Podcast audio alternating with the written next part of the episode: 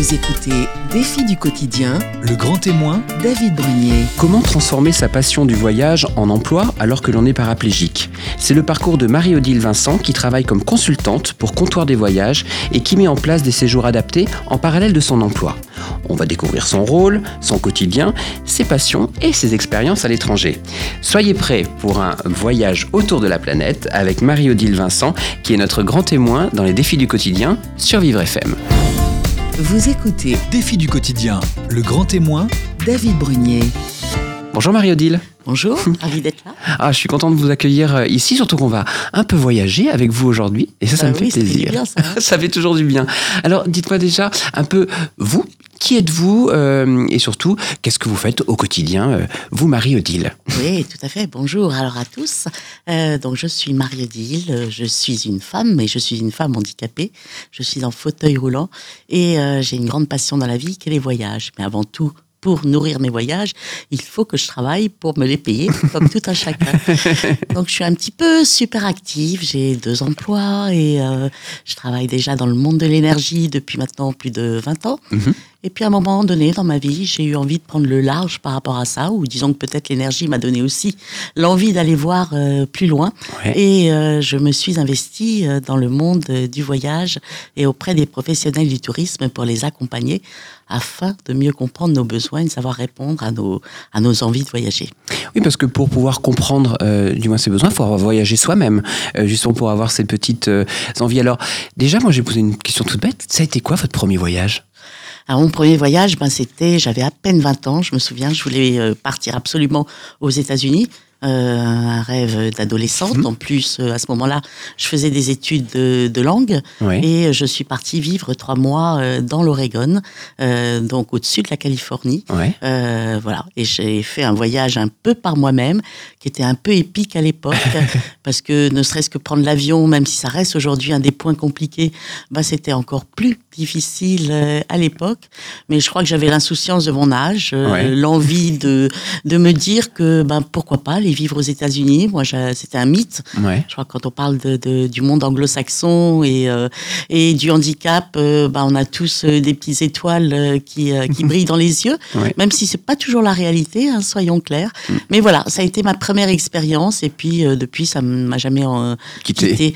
Mais je crois que en fait, mon envie de voyager, elle remonte à plus loin que ça, si Ah vous oui me permettez Ah oui. Non, si oui. Euh, moi, j'ai un parcours de vie qui est un peu particulier. hein. Je suis pratiquement née avec euh, un handicap puisque j'ai eu des séquelles de polio quand j'avais à peine trois mois. Euh, donc le fauteuil roulant, je connais. Les parcours en institution, je connais, puisque jusqu'à mon bac, j'y ai été pour à la fois pouvoir aider mon corps à vivre ce qu'il est aujourd'hui, mais aussi euh, à pouvoir être scolarisé. Et puis j'ai eu des longs moments euh, pendant l'adolescence euh, où j'ai été allongée pendant de longues périodes. Et qu'est-ce qui me nourrissait? C'était les livres. Et qu'est-ce que j'aimais? J'aimais les livres de voyage. Voilà, donc j'ai lu toutes nos grandes héroïnes, euh, Ah. euh, d'Alexandra David-Neal, en passant par Isabelle Hébérard, euh, euh, avec celle qui emmenait son, son piano ou qui permettait aux lions d'écouter du Mozart au Kenya. Donc euh, bah, tout ça, ça m'a euh, transporté Ouais. et je pense que ça m'a donné envie d'aller voir ailleurs. C'est ça, et donc du coup, vous l'avez euh, concrétisé avec ce premier voyage dans l'Oregon, comme vous le disiez.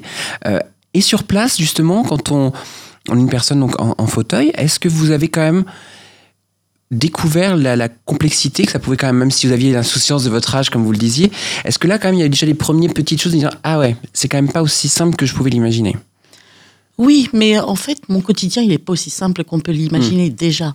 Donc, euh, je ne vais pas dire que c'est euh, euh, un parallèle déjà de ce que je vis. euh, tous les jours, Euh, c'est peut-être euh, l'adrénaline que ça suscite et qui fait qu'on va mettre d'autres choses dedans. Euh, voilà, on va aussi euh, se dire que, bah tiens, là je peux faire ça, alors que je peux pas le faire à Paris Hmm. ne serait-ce que prendre le métro à San Francisco. Moi, je l'ai pris euh, il y a 30 ans et ça me posait aucun problème. Aujourd'hui, je suis pas sûre qu'à Paris j'aurais exactement envie de ça, Mm. euh, même s'il était accessible, euh, de par le fait que bah, je suis en fauteuil, que mon horizon n'est pas le même que celui des autres et que me retrouver dans la foule, euh, ça peut être stressant. Donc, vous voyez, il y a d'autres paramètres.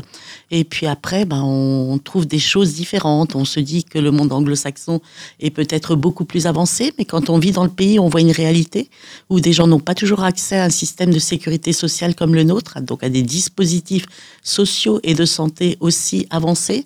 Donc on voit des gens euh, qui euh, à qui il manque un membre euh, et qui n'ont pas les moyens euh, d'avoir une prothèse.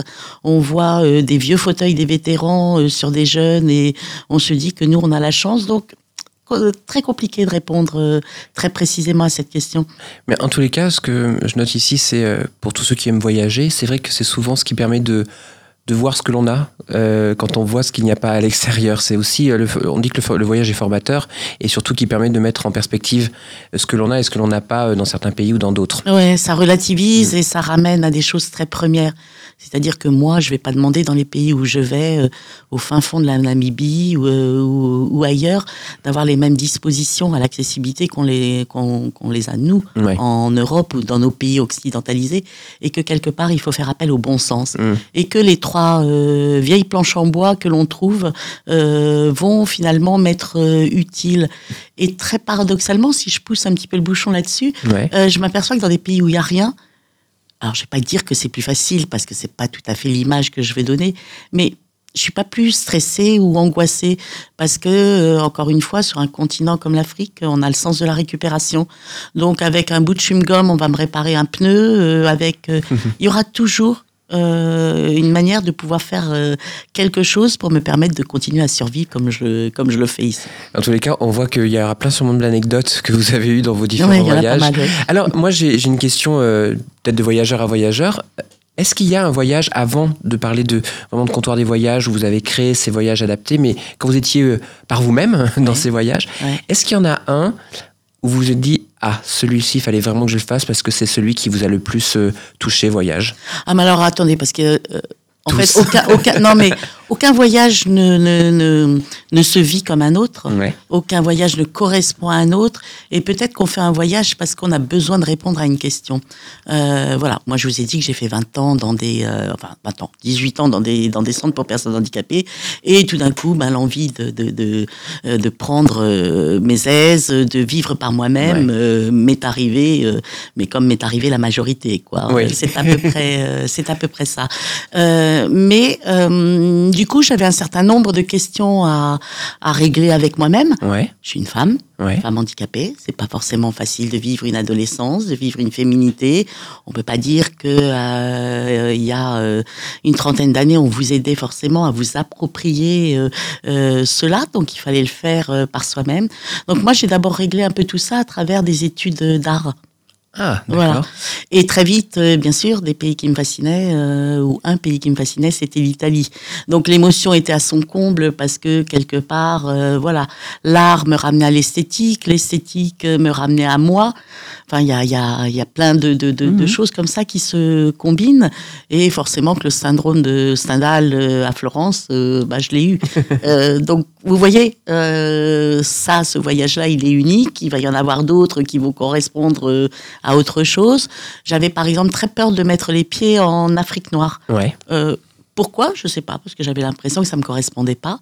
Autant je rêvais de désert, moi je voulais faire des grandes méharées, je serais bien partie euh, un an euh, à dos de dromadaire, c'est pas ce qu'il y a de plus agréable, mais pour euh, aller voir ces couleurs ocre, euh, cette chaleur sèche, euh, euh, ces couleurs du désert que j'aime euh, que j'aime tant.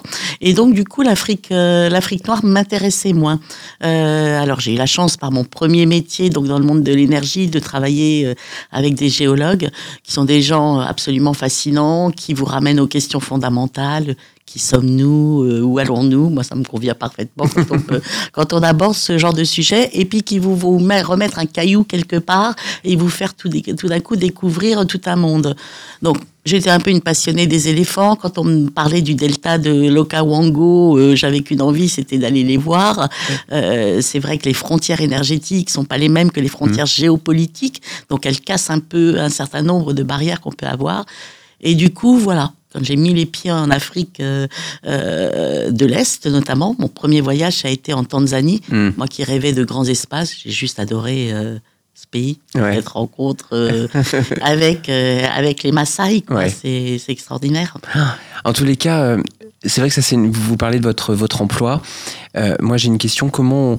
Est-ce que vous avez eu des difficultés quand même Euh, Parce que je vois que vous avez fait un vrai travail sur vous-même, que le voyage a été sûrement euh, une thérapie quelque Ouais, part. complètement. Euh, Bien sûr, c'est une réponse à beaucoup de choses. oui. Est-ce qu'on on trouve un emploi, parce qu'on parle de, euh, la femme, en ce moment on parle beaucoup de l'emploi aussi des personnes handicapées. Ouais. Est-ce que ça a été un, un vrai parcours du combattant ou est-ce que vous avez peut-être bénéficié de- de- d'un peu de chance pour trouver un emploi qui vous Ah convient? non, non, ça a été un vrai parcours Ouais. du combattant. Alors ça a été avec moi-même et avec, euh, j'allais dire, le monde de l'emploi. Moi, je suis arrivée euh, euh, dans le monde du travail, j'étais surdiplômée, j'allais dire. J'avais quand même un troisième cycle, j'avais un bon bagage. J'ai mis sept ans à trouver un véritable emploi. Et en fait, je me heurtais à chaque fois. hein. C'est-à-dire que j'envoyais mon CV, j'envoyais ma lettre de motivation, je répondais à une annonce. La plupart du temps, je recevais un appel ou une réponse en me demandant de prendre contact pour un premier entretien. Et puis, bien sûr, quand euh, le premier entretien se présentait, il fallait quand même que je dise que j'étais euh, en fauteuil roulant et que je demande s'il y avait des marches pour accéder euh, à tel endroit, si j'allais pouvoir me stationner, etc. Et là, à l'époque, moi, j'avais des refus catégoriques où j'avais des chefs d'entreprise qui me disaient non, non, je supporterai pas de vous avoir en face de moi, même sans avoir euh, Oui, oui. m'avoir rencontré euh, une première fois. Donc, euh, en fait, j'ai eu la chance euh, d'arriver à un âge où euh, bon nombre de mes copines étaient euh, attendaient des enfants. Mhm. Donc, j'ai pu faire plein de petits jobs, alors quand même dans des univers qui me plaisaient, hein, euh, qui étaient les miens, les uns à la suite des autres. Mais trouver un emploi, ça a été complètement compliqué. À tel point qu'à un moment donné, j'avais trouvé la parade. Je me disais que voilà, il faut que je sorte du lot d'une manière ou d'une autre. Euh, ok, vo- je lis, j'entends, euh, l'émission handicap commençait à se mettre en place. Enfin, les grandes entreprises commençaient à faire des choses, mais tout le monde disait toujours la même chose que en fait, un des problèmes était euh, euh, qu'on ne trouvait pas de personnes qualifiées. Alors je me disais, je suis quand même qualifiée, je suis quand même diplômée, je dois capa- être capable d'eux, et ça marche pas plus, donc il y a, y a un vrai discours. Euh, en plus, j'avais voulu faire Sciences Po, à l'époque Sciences Po n'était pas accessible, enfin, tout était compliqué, Ouais. même depuis le parcours des études, Ouais. hein, c'est même pas que Oui, oui, l'emploi. Et à un moment donné, je me suis dit, bon, ok, je vais faire la chose suivante, je vais écrire au PDG directement, et je vais leur dire à chacun, à chaque fois que j'écris, euh, que bah, si c'est pas la volonté de leur part, si c'est pas une volonté de leur part, ça peut pas être celle de leurs collaborateurs. Donc, euh, donc voilà, ça a été ma parade, ça a un peu euh, fonctionné, euh, et puis euh, et puis j'ai fini par trouver, euh, par trouver un emploi. Mais Ouais. quand même cette année de galère. Ouais, Ouais, c'est ça, c'est quand même très compliqué. Ouais, Euh, ça reste compliqué. Et puis c'est vrai que bien sûr. C'est que- émotionnellement, enfin déjà pour l'estime de soi, pour le travail, etc. Je pense que c'est d'autant plus compliqué. Oui, et puis quand on a 25 ans, Ouais. prendre tout ça un petit peu en plein visage, c'est compliqué. Quand vous avez des gens qui disent, qui vous disent qu'ils ne supporteraient pas de vous avoir en face d'eux, ou, ou simplement parce qu'une fois ils avaient fait aussi une mauvaise expérience, ne voulaient absolument pas la renouveler. Et oui, on est dans le petit nombre, donc tout est tout d'un coup Mm. multiplié par euh, 10, que ce soit une bonne ou mauvaise expérience. Exactement. En tous les cas, euh, on- donc il y a ce premier emploi qui va arriver, et puis votre passion du voyage Ouais. fait que vous vous dites bon, il va falloir quand même que je fasse quelque chose aussi dans le voyage, et il va y avoir une rencontre déterminante qui va être avec euh, Alain Capestan, euh, qui est le PDG de euh, Comptoir des Voyages, et là vous allez proposer justement des voyages adaptés. On va rester ensemble sur euh, Vivre FM pour découvrir justement ces fameux voyages. À tout de suite. Jusqu'à 10h, Défi du quotidien, le grand témoin, David Brunier. Nous sommes toujours en compagnie de Marie-Odile Vincent qui euh, nous a fait part justement de son parcours de vie, celle qui est passionnée de voyage, euh, qui nous a donné quelques anecdotes d'ailleurs. Et puis, euh, on le disait, votre, euh, vous avez votre emploi et puis vous avez envie peut-être de, de faire quelque chose pour les personnes justement qui sont en situation de handicap, notamment en, en fauteuil, qui voudraient pouvoir voyager à différentes, en différentes destinations. Et vous allez faire une rencontre qui va vous le permettre, c'est celle de Alain Capestan. Alors, qui est Alain Capestan? Bah, Alain Capestan, c'est le PDG de Comptoir des Voyages. Ouais. Euh, Comptoir des Voyages étant une marque du groupe Voyageurs du Monde. Et c'est une rencontre effectivement décisive. Voilà, moi je voyage, j'aime voyager, sauf que dès que je dois m'adresser à des professionnels du voyage, c'est toujours une euh, catastrophe. Alors même avec les meilleures euh, volontés, hein, euh, euh, on part toujours de zéro. Il faut toujours recommencer.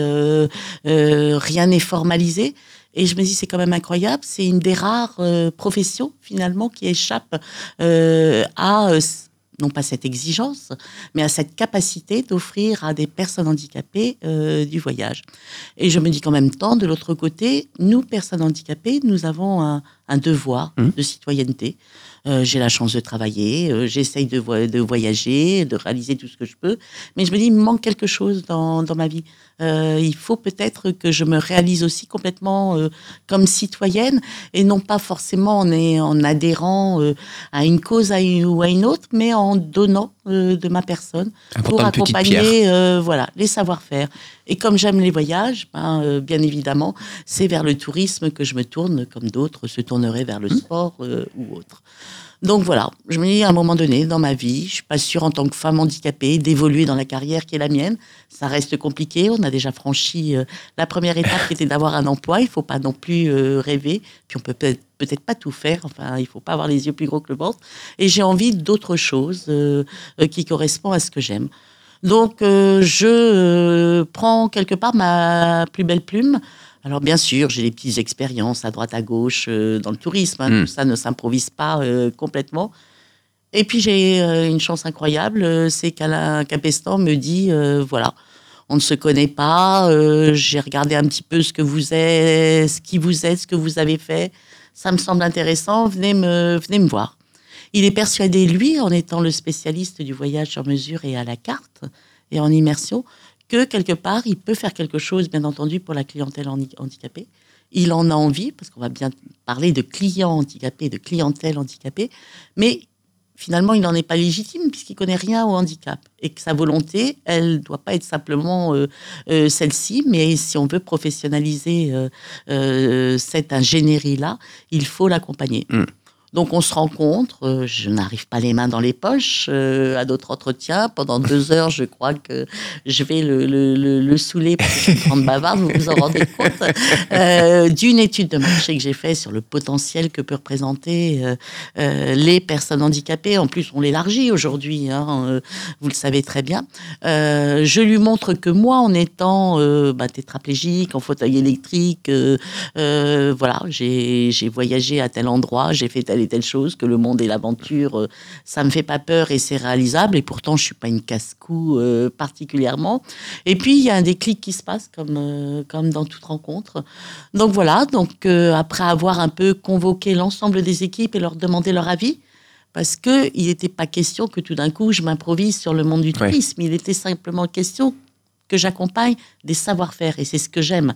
C'est ce que j'aime dans la vie. Ouais. Voilà, je demande pas aux gens de prendre ma place, ils peuvent pas la prendre.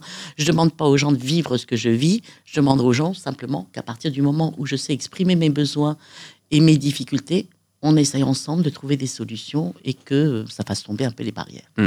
Voilà, donc c'est une aventure qui a démarré il y a dix ans Ouais. euh, qui continue, euh, qui aujourd'hui donc euh, se concrétise par une véritable offre de voyage accessible bah, sur le site internet de Comptoir des Voyages, hein, euh, tout simplement, euh, qui euh, me demande à moi de former l'ensemble des équipes. Alors, j'ai pas euh, la voie universelle à tous les handicaps et j'ai pas la réponse à toute l'accessibilité. Je sûr. crois que c'est le mot que je refuse de définir à chaque fois que je forme les gens et j'essaye de donner des indices, de donner des, des repères, De d'exprimer ce que l'on peut faire, de Ouais. construire des outils qui soient factuels pour aussi faire tomber un peu toutes les angoisses et toutes les peurs que génère Mhm. le handicap, d'accompagner euh, chaque euh, professionnel donc qui est formé en prenant donc toutes les demandes de, de clients en amont euh, qui nous arrivent de façon à poser les bonnes questions parce que parfois il faut rentrer dans des questions d'intimité. Bien sûr. hein, quand vous allez prendre l'avion pendant euh, euh, plus de 12 heures euh, et que vous, vous ne pouvez pas rentrer dans, une, dans des portes, dans la largeur des portes des toilettes qui font 37 cm, il faut bien Ouais. aborder cette question-là très précisément. Donc il y a des choses qui sont très concrètes. Et puis je travaille avec nos partenaires donc dans chacun des pays qui parfois me regardent avec des yeux tout ronds parce que moi la blonde aux yeux bleus avec mon fauteuil électrique qui suis en train de leur dire bon alors si vous faites ça pour notre clientèle française sachez que vous allez le faire pour toute la clientèle handicapée du monde. Ouais. Donc euh, voilà, j'en parle de clients, je leur parle handicap. Ouais. bah, euh, voilà, au nom de qui, au nom de quoi? Donc ça me met dans des situations parfois très cocasses et très drôles. J'adore ça. Euh, et puis euh, ben, jusqu'à la communication pour faire savoir un peu ce qu'on fait. Ben voilà. Et ce qui est, ce qui est bien aussi, c'est que bah, la première question qu'on se pose, c'est que- qu'est-ce qu'il faut prendre en compte? La première chose qu'il faut prendre en compte quand vous faites justement, c'est euh, c'est, euh, s- préparer ces, ces voyages, en tous les cas avec, avec vos, vos, vos collègues. Comment il y a des choses particulières qu'il faut prendre en compte Là, vous vous dites, euh, Oui. première chose, 50 cm déjà, ça c'est une taille de fauteuil, bah, il faut le prendre en compte. Ça, c'est quelque chose de Mais primordial. oui, aujourd'hui, tout est sur mesure, Ouais. même un fauteuil roulant. Donc, euh, de toute façon, ça, ça a plusieurs vertus, à la fois pour des professionnels et à la fois pour des personnes handicapées. Demandez à une personne handicapée de, de vous dire quelle est la largeur de son fauteuil roulant. Dans 90%, les gens vont dire c'est du standard. Bah non, c'est pas du standard. Mm. Et si moi, en tant que professionnel, j'ai pas mesuré l'ouverture, la largeur de la porte de la salle de bain, et qu'à un centimètre, je me trompe, le voyage, il est fichu. en Il est fichu. Mm. Voilà. Donc, bien sûr qu'il faut un certain nombre d'outils pour savoir cara- caractériser des hébergements. Mais après, c'est pas suffisant parce que vous avez beau trouver des structures euh, hôtelières euh, accessibles. Puis moi, je veux qu'elles aient un peu de charme. Hein. Je veux pas des choses euh, qui Oui. soient euh, euh, à 10 km du centre-ville, euh, sous prétexte que c'est euh, euh, voilà, neuf, euh, ouais. fonctionnel et donc Mm. accessible. Non, non, moi je veux euh, des, des, des structures où si je fais un long voyage, je peux proposer qu'on se repose euh, le lendemain euh, parce qu'on est fatigué qu'il faut se remettre euh, un peu en forme Ouais. pour poursuivre son voyage dans une structure où bah, je vais être dans un joli décor, je vais peut-être prendre des notes, lire et me reposer dans un endroit où, où j'aurais envie de rester plus, plus longtemps. Donc il y, a, y a beaucoup d'éléments qui sont à prendre en compte. Et une fois qu'on a trouvé les structures, bah, comment on réalise un voyage Voyage, c'est pas des vacances. Ouais. Je suis pas là et je vais rester dix jours au même Oui. endroit. Un voyage, je pars à la découverte. Je pars à la découverte du pays, je pars à la découverte de moi-même, je pars à la découverte, à la rencontre des autres. Enfin, chacun Ouais. a son histoire et ce qu'il a envie d'y mettre, mais il faut bouger. Sauf que je quitte mon hôtel le matin et je vais en retrouver un autre le soir. Et entre les deux, je fais comment? Ouais. Dans des pays où, à 90%, vous avez des toilettes turques, à la turque, comment on fait Mm. Alors, pardon, quand on est un homme, c'est un peu plus facile, Mm. mais quand on est une femme en fauteuil roulant, c'est un peu plus compliqué. Ouais. Et alors, moi, ça me ramène à quelque chose, parce que pendant longtemps, voilà, euh, quand je lisais, etc., je m'imaginais, j'adorais, euh, j'adorais Haroun Tazieff et les volcans, donc j'avais imaginé mon système pour descendre au fin fond des volcans, je voulais vivre parmi les éléphants, enfin, j'avais déjà ces goûts du, euh, du voyage ski. Et puis, je me suis toujours dit, bah, finalement, si j'étais une femme alpiniste, sans être handicapée, dans le froid, et que j'ai tout d'un coup un besoin pressant, je fais comment? Ouais. Donc voilà, il faut faire fonctionner un petit peu euh, finalement son, son, son, son- pas que son imaginaire, mais se poser des questions et se dire que même en dehors du handicap, il y a des gens qui vivent des situations contraignantes et qu'il y a des solutions qui existent. Alors, la première question, l'autre question que je voulais vous poser, c'est le premier voyage que vous avez réussi à mettre en place avec les équipes de comptoir des voyages, c'était lequel? Oh là là, c'est un voyage extraordinaire. En plus, c'est un voyage de presse. Alors, euh, j'aime. euh, je vais dire que moyen d'accessibilité, presque plus je suis heureuse. Après, j'ai un goût des grands espaces qui est incroyable.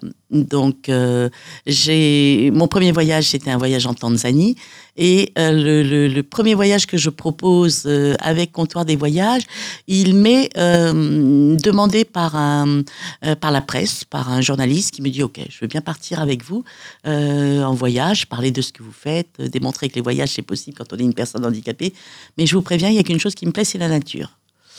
Alors je me dis ok, les roues dans la gadoue, je sais pas si je vais tellement aimer, c'est pas forcément mon truc.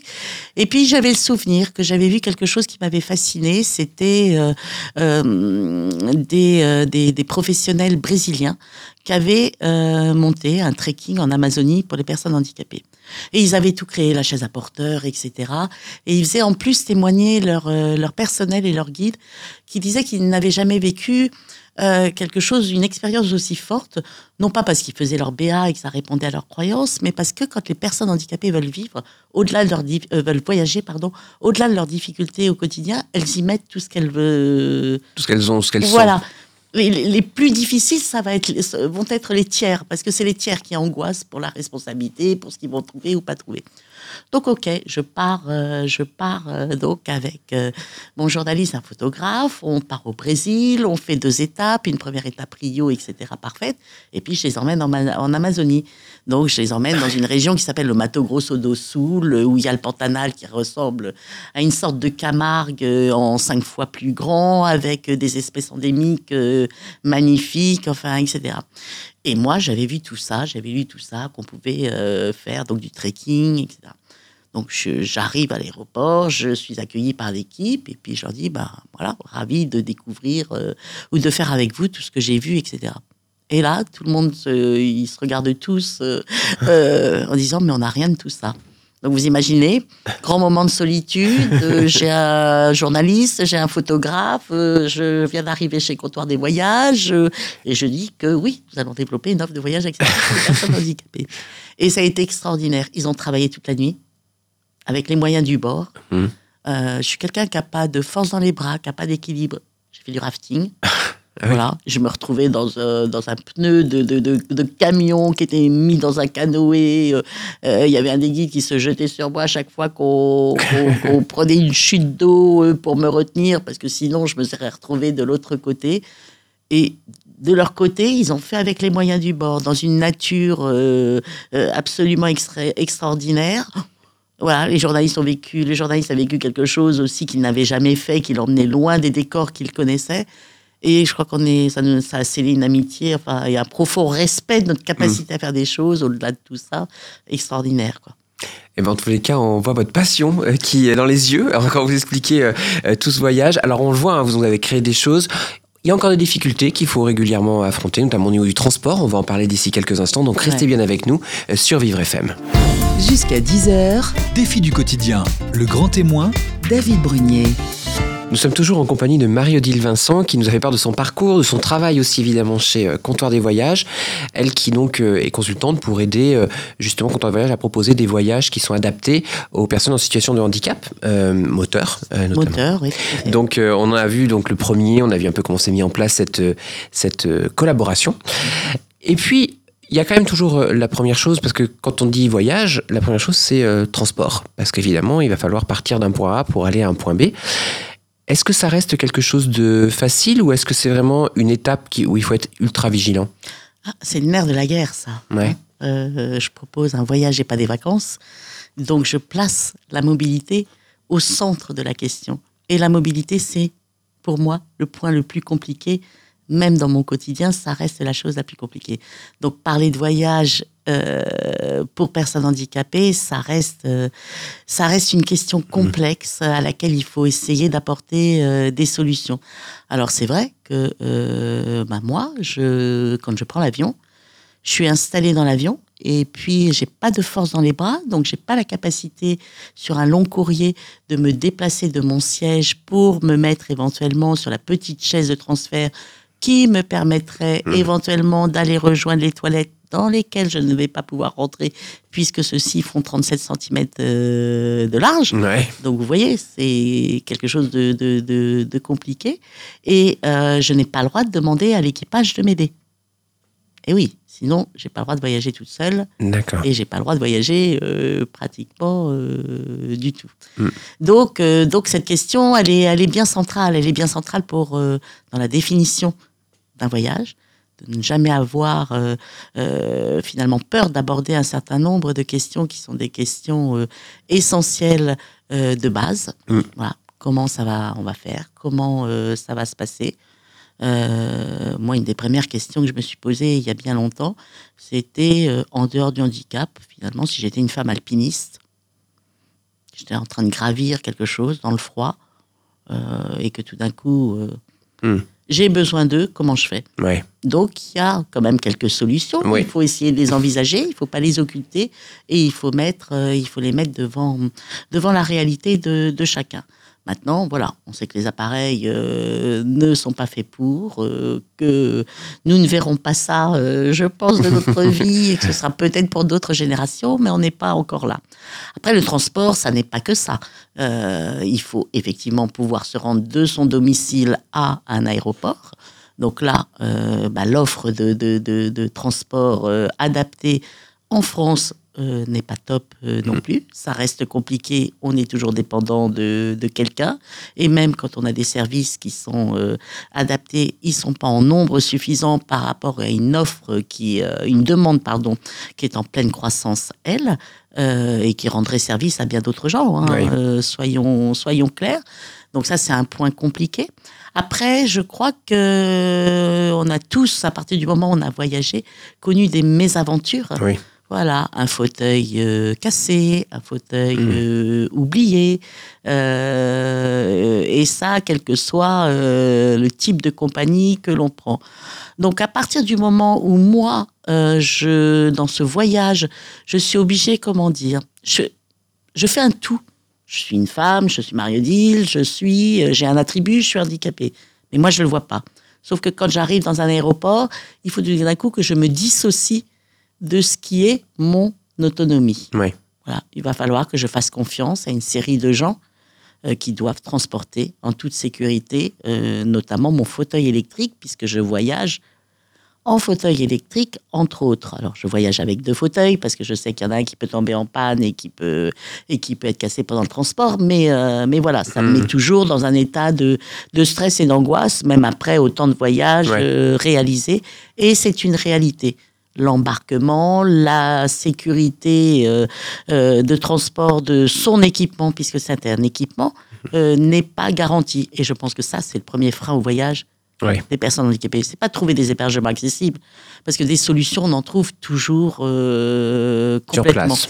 Mais du coup, ça peut freiner aussi des professionnels du voyage qui se disent si à chaque fois que je fais un voyage pour une personne handicapée, j'ai un litige, même si je n'en suis pas responsable parce que la compagnie aérienne ou en tout cas parce que le transport du, du, du, du matériel, de l'équipement ne s'est pas fait dans des bonnes conditions, euh, ça m'apporte rien, moi. Ouais. euh, ça peut pas être quelque chose qu'on peut envisager. Donc ça reste, euh, ça reste compliqué. Après, sans compter, bien entendu, les comportements euh, des compagnies euh, qui sont différents les unes des autres. On voit encore des compagnies qui demandent des certificats médicaux. Voilà. Moi, je suis pas une personne malade, je suis une personne handicapée. Oui. Donc, si j'étais une personne malade, je fais jouer mon assurance. Il y a des euh, questions de rapatriement. On n'est pas tout à fait dans le même type de, de, de, de, de voyage. Euh, et donc, du coup, il faut faire évoluer les compagnies euh, les unes après les autres. Alors, j'ai parlé de, de, de- fauteuils roulants Oui. cassés ou oubliés. Ça m'arrive régulièrement. Et moi, j'aimerais un petit peu m'adresser quelque part à la DGAC, la Direction Générale de l'aviation civile, euh, parce que j'aimerais qu'on me donne une information. Euh, j'aimerais avoir la certitude, quand je suis à bord de mon avion, que mon ou mes fauteuils, donc qui sont des équipements qui sont transportés gratuitement par la compagnie, gratuitement en tout cas pour le passager Mhm. que je suis, euh, j'aimerais que finalement l'équipage me transmette cette information que mes équipements sont bien à bord. Ouais. Et ça, je trouve que je pense que c'est quelque chose qui n'est pas si compliqué euh, à obtenir, à avoir. D'autant plus qu'aujourd'hui, un pilote, il sait Mm. ce qu'il a dans ses soutes. Je crois qu'il y a eu plusieurs affaires qui, euh, euh, qui nous mettent ça bien en évidence. Et qu'en termes de sécurité, il a aussi le nom de ses passagers. Donc voilà, une petite réclamation à la Ouais. DGAC. Moi, ça me fait pas de mal, ça me fait du bien. Euh, si déjà euh, on pouvait garantir aux passagers handicapés que son équipement est bien avec lui quand Ouais. il voyage, ce serait sympa. Ça change beaucoup de choses, ouais. Et puis après, il faut organiser le transport sur place. Ouais. Il ne s'agit pas de visiter un pays puis de rester dans son hôtel. Ouais. On est en plein cœur du voyage. Donc encore une fois, je voyage en fauteuil électrique. J'ai monté le niveau, hein, moi. Ouais. Je le fais, fais pas exprès, parce que c'est aujourd'hui la condition de mon indépendance et de mon autonomie que j'en ai besoin. Euh, mais euh, voilà comment on fait?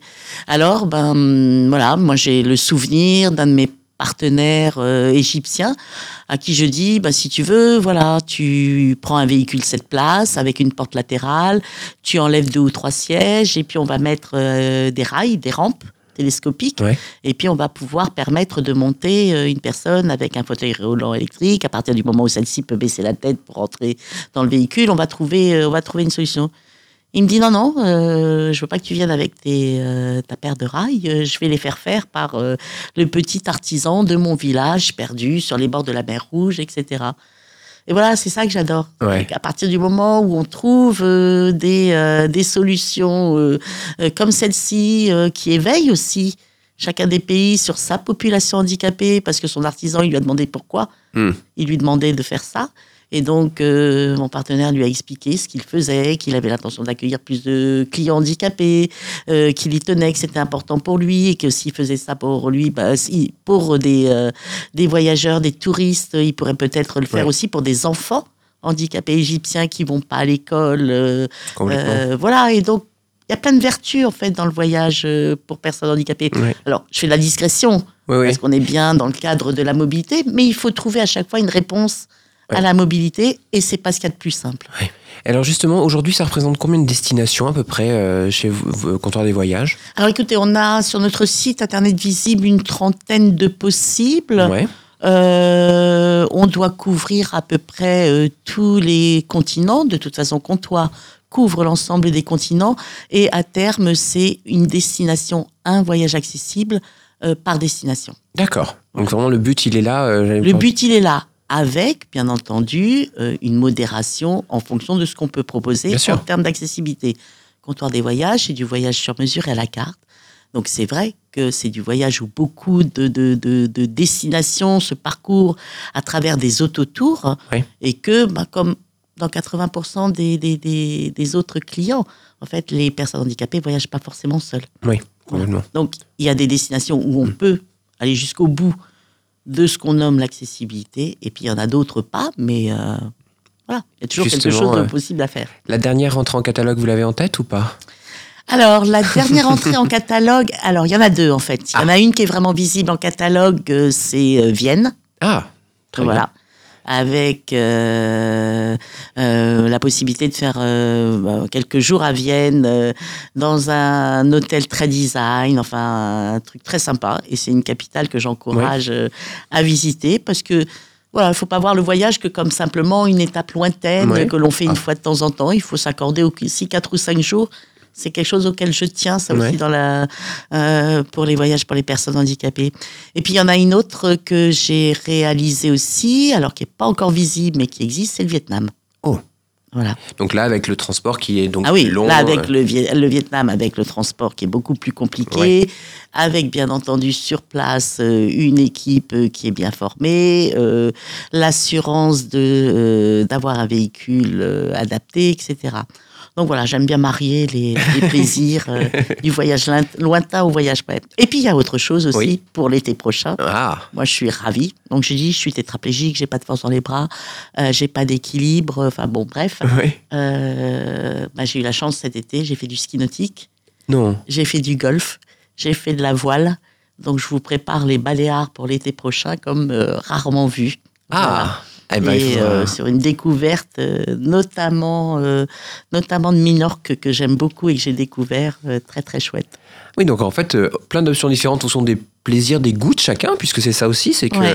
euh, on est en fauteuil, mais une mobilité euh, qui réduite. Dans tous les cas, on a peut-être euh, chacun les, les goûts sont la nature, comme on dit. Puis le handicap n'a pas de frontières. Exactement, J'aurais pu naître euh, esquimau Oui. ou. hein exactement. Donc, Donc, là, c'est voilà. voyageons, essayons. En tous les cas, moi, je vous invite à découvrir évidemment sur le site. On, on les retrouve, hein, comptoir des, à fait, voyages. sur le site de comptoir des voyages, On les on, retrouve. les- on retrouve les- tous nos Et, voyages donc, accessibles aux et vous saurez à chaque fois qu'il y a la petite touche Marie-Odile Vincent derrière, Ouais, justement, pour avoir et, et vous combler à chaque voyage, parce que le voyage euh, est toujours quelque chose de très formateur. Ça fait du bien le voyage. Ouais. Moi, je trouve que ça devrait même être euh, inscrit dans des parcours de retour à la vie. Mm.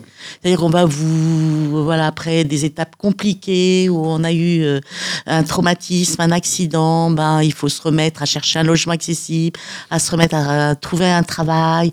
C'est pas toujours ce qu'il y a de plus facile et de plus encourageant. Tandis que le voyage, si on le mettait dans cette chaîne de, re- de, de- de retour à, à une vie euh, possible, en tout cas, ce serait, ce serait un bel, euh, un bel aboutissement. Avec une belle ouverture d'esprit en plus. Ouais. Ça a été un plaisir de vous accueillir. Marie-Odile. Merci infiniment, je suis ravie. Et puis on, on se retrouvera très bientôt, parce que j'en suis sûr. Restez bien avec nous, la suite des programmes sur Vivre FM. Vivre FM